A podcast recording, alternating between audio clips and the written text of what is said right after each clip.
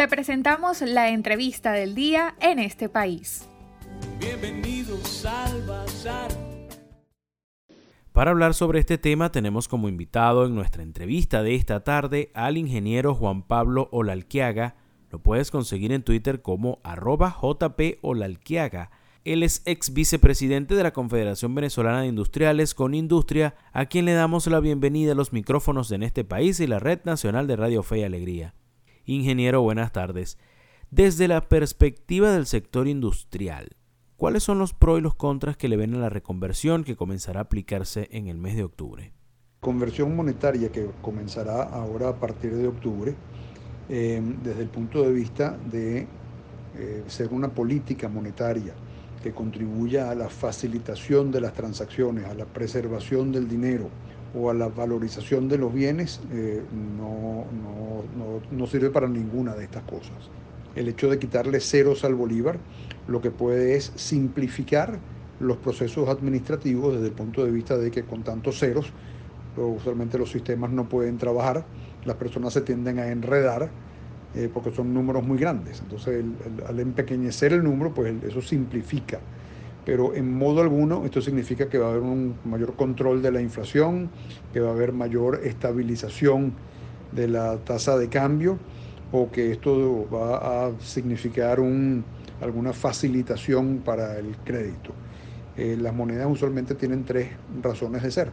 La primera es que se usan como mecanismo de transacción, y como mecanismo de transacción lo que más se está utilizando en Venezuela en este momento es el dólar, de manera tal de que la reconversión del bolívar ahí no significa nada.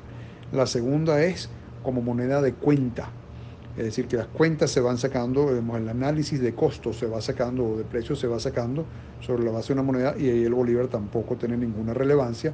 Las cuentas se hacen en Venezuela, en Venezuela se hacen en dólares este, o como moneda de resguardo, es decir, como fuente de ahorro y ahí el Bolívar tampoco tiene nada que ver. De manera tal de que esta reconversión es un efecto netamente cosmético que se hace como consecuencia de la hiperinflación que va a continuar pese a la reconversión. Recientemente el gobierno anunció la eliminación de los aranceles a casi 600 productos importados. ¿Cuál sería su incidencia en la industria nacional? Recientemente el gobierno anunció la, modificación arancelaria o una gaceta que contiene unas modificaciones para un universo arancelario que aparece ahí, de ítems arancelarios. ¿no? Ahí lo que se observa es que hay algunos productos que están exentos del arancel que se cobra, es decir, el impuesto que se cobra por la nacionalización del producto, eh, así como el impuesto al valor agregado que se cobra. Hay un segundo listado en el cual no se exonera el arancel, pero se exonera el impuesto al, valor eh, agregado. Y después hay unos otros listados en los cuales de forma más puntual para algunos sectores hay exoneración de una o ambas cosas. ¿no? A ver, la política arancelaria de un país a lo que responde es a eliminar las asimetrías, compensar las asimetrías que hay con otros, que este país tiene con otros países para tener estabilidad de comercio.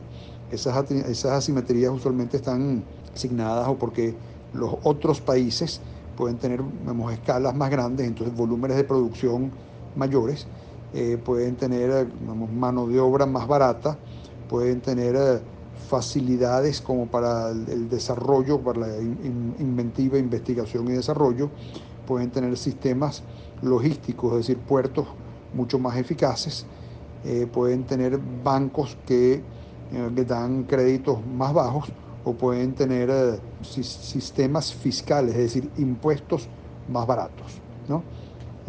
Sobre la base de eso es que se van poniendo eh, los, los aranceles. Este listado de arancel en forma alguna contempla la corrección de esas asimetrías.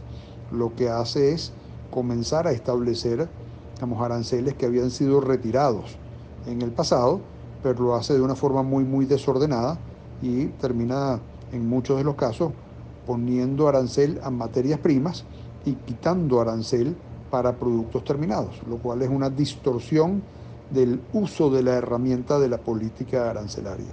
Así que eh, en Venezuela lo que requiere es una, una reconfiguración de su arancel de aduanas de manera tal de poderse ajustar en, las partidas como en las partidas abiertas, es decir, los, los desdoblamientos, poder tener un análisis preciso de lo que se fabrica en Venezuela, así como la información que se quiere recoger al momento de las importaciones que se están haciendo y aplicar unos aranceles que sean consistentes con el desarrollo de la manufactura o de la producción local. para eso hasta ahora ni el gobierno o el gobierno de facto ni siquiera tiene un análisis realizado. Les recordamos que estamos conversando esta tarde con el ingeniero Juan Pablo Lalquiaga, ex vicepresidente de Conindustria. ¿Cómo analiza el diálogo que ha habido entre Fede Cámaras y representantes del gobierno? El diálogo entre los eh, Fede Cámaras y los representantes del gobierno. Bueno, yo hay una publicación de la Gran Aldea en la cual se me hizo una entrevista donde me refiero largamente sobre eso. Eh, al final, lo que te puedo decir en pocas palabras es que los, gremios empresariales deben hablar con el gobierno de facto, porque es el gobierno que está ahí, Y es el que va poniendo las políticas arancelarias, es el que va haciendo la reconversión y el que va instrumentando las leyes que nos guste o no tenemos que seguir. Digo nos guste o no, porque si fuesen de un gobierno legítimo nos gustaría, si fuese al ser de un gobierno que es de facto, pues no nos gusta. Pero hay que hablar. Ahora, hablar no significa reconocer legitimidad. Hablar lo que significa es vamos a sentarnos a quitar muchos de los trabas que tú mismo, gobierno de facto, le has puesto a la economía, pero vamos a hacerlo sin bombos y platillas, sin fanfarrias y sin expectativas. Vamos a hacerlo desde el punto de vista de una mesa de trabajo ahí se puede producir un resultado.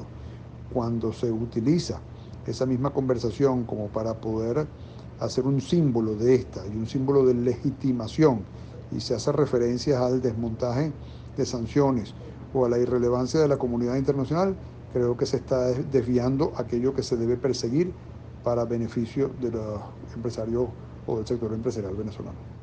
Para finalizar, ingeniero, ¿qué panorama avisora para el sector industrial para finales de año si no se toman las medidas que ataquen a la hiperinflación?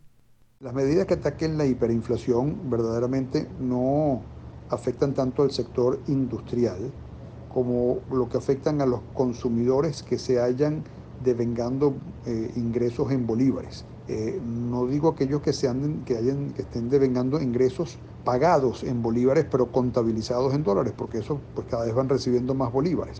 Lo digo para las personas que sean empleados públicos y tengan un, ingreso denominado en bolívares, ¿verdad? Que se calcula en bolívares, o para los pensionados. Esos son los principales afectados con, con la hiperinflación.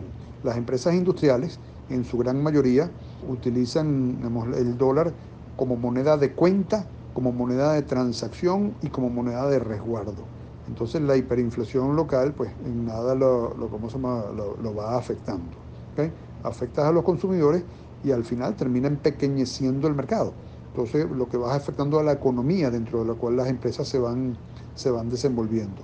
Un gobierno sensato tendría una política monetaria que facilitara crédito que facilitara estabilidad y que permitiera resguardo de ahorros en bolívares. Eso es lo que haría un gobierno sensato, ¿verdad? Ese no es el caso de las políticas que este gobierno de facto ha instrumentado.